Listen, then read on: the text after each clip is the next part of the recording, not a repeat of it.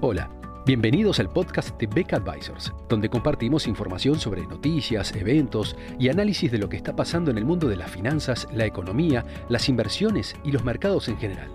Todas las semanas, un nuevo episodio con diferentes protagonistas de nuestro equipo o invitados especiales. En Beck Advisors, nuestro objetivo es acercar a nuestros clientes las alternativas más convenientes para lograr sus objetivos financieros.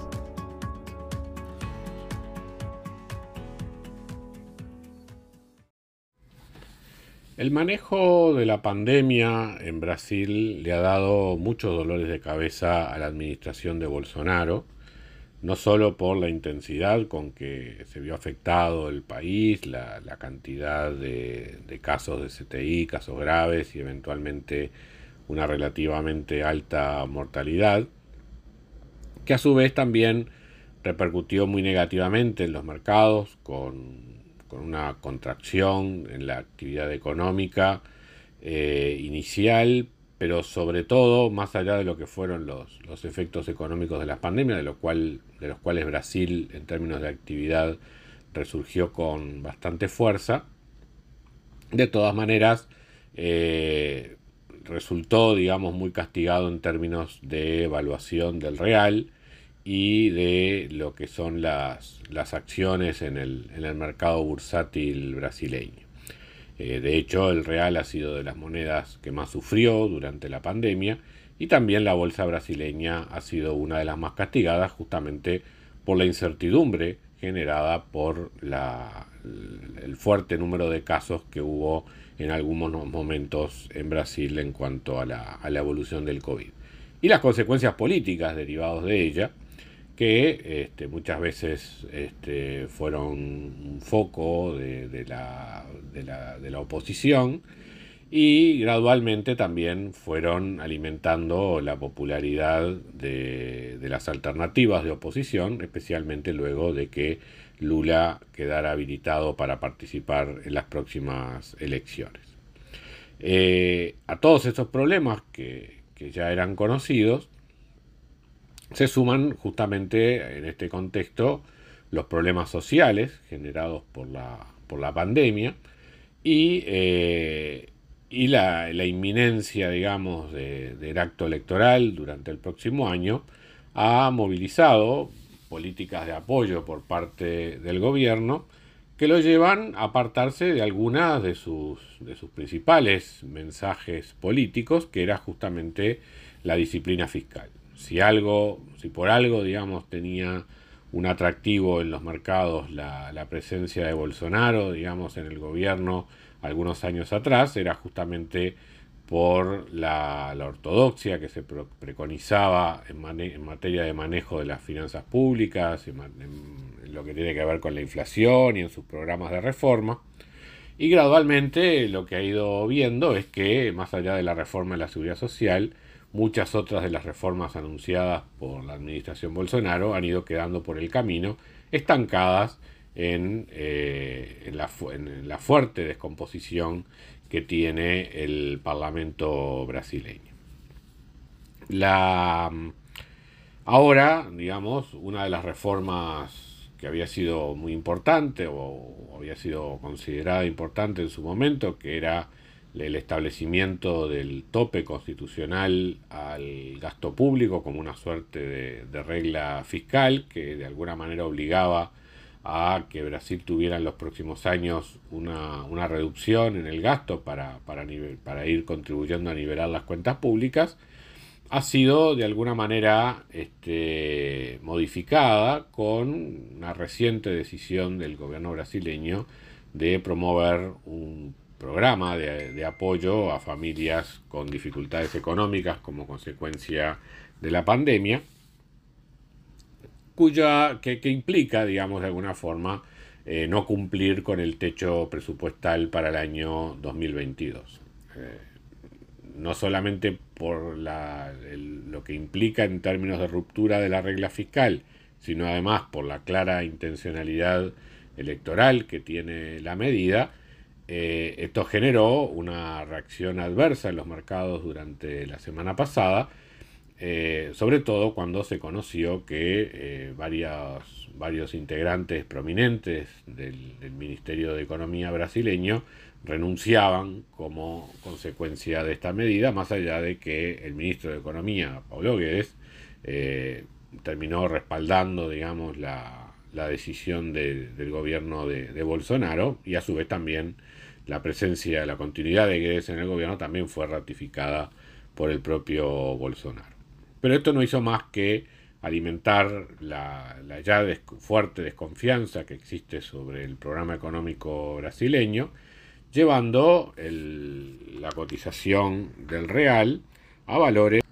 que la semana pasada llegaron a superar los, los 5,70 reales por dólar el día 22 de octubre y hoy, luego de una, hoy 28 de octubre, luego de, una, de unos días de, donde había bajado el real aproximándose otra vez a los 5.50, hoy volvió a, trepar a, a 5,65. Em, la bolsa de valores también tuvo una, una, fuerte contracción en estos días y recordemos que ya viene con una tendencia a la baja importante desde hace un, buen tiempo, justamente ha sido de los mercados bursátiles más golpeados en el contexto de la, pandemia. ¿Qué ha decidido el Banco Central brasileño en este contexto? Bueno, está claro que la inflación ha ido en aumento en Brasil,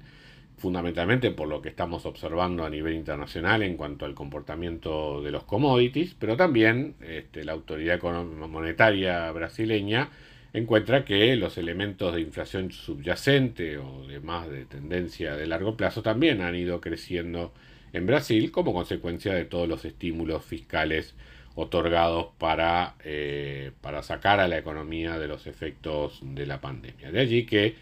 ya desde hace algún tiempo el Banco Central de Brasil viene aumentando la tasa de referencia de política monetaria y en la, en la, reunión del Comité de Política Monetaria de esta semana,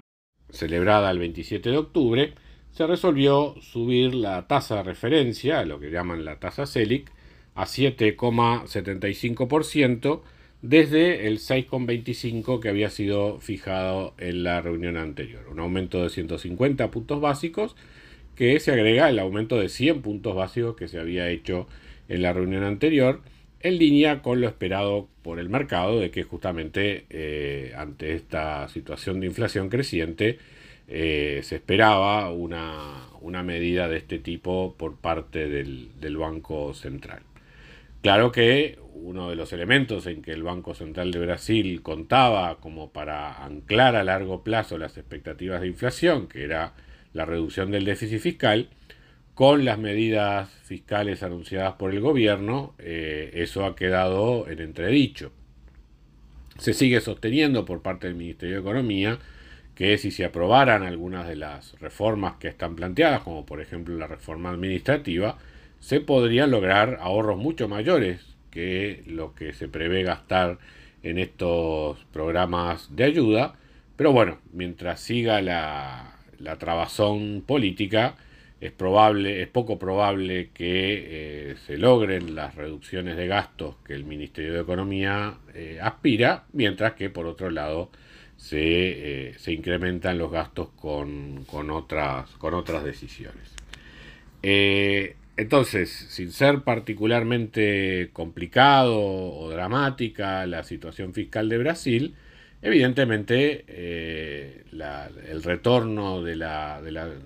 déficit fiscal a una situación más manejable y junto con ello la posibilidad de que la deuda pública en Brasil también se mantenga en una senda sostenible, eh, ha visto, su, ha visto un, incremento, digamos, en lo que es la, situación de la, de la, percepción de riesgo y por eso el castigo que han efectuado los mercados. ¿Qué puede ocurrir a mediano plazo? Bueno, claramente la instancia monetaria está, va a empezar a ser contractiva en la medida que el Banco Central de Brasil siga incrementando los tipos de interés. Eh, para el caso de Brasil, no creo que esté en cuestión la sostenibilidad de la deuda, como sí lo está para algunas economías desarrolladas.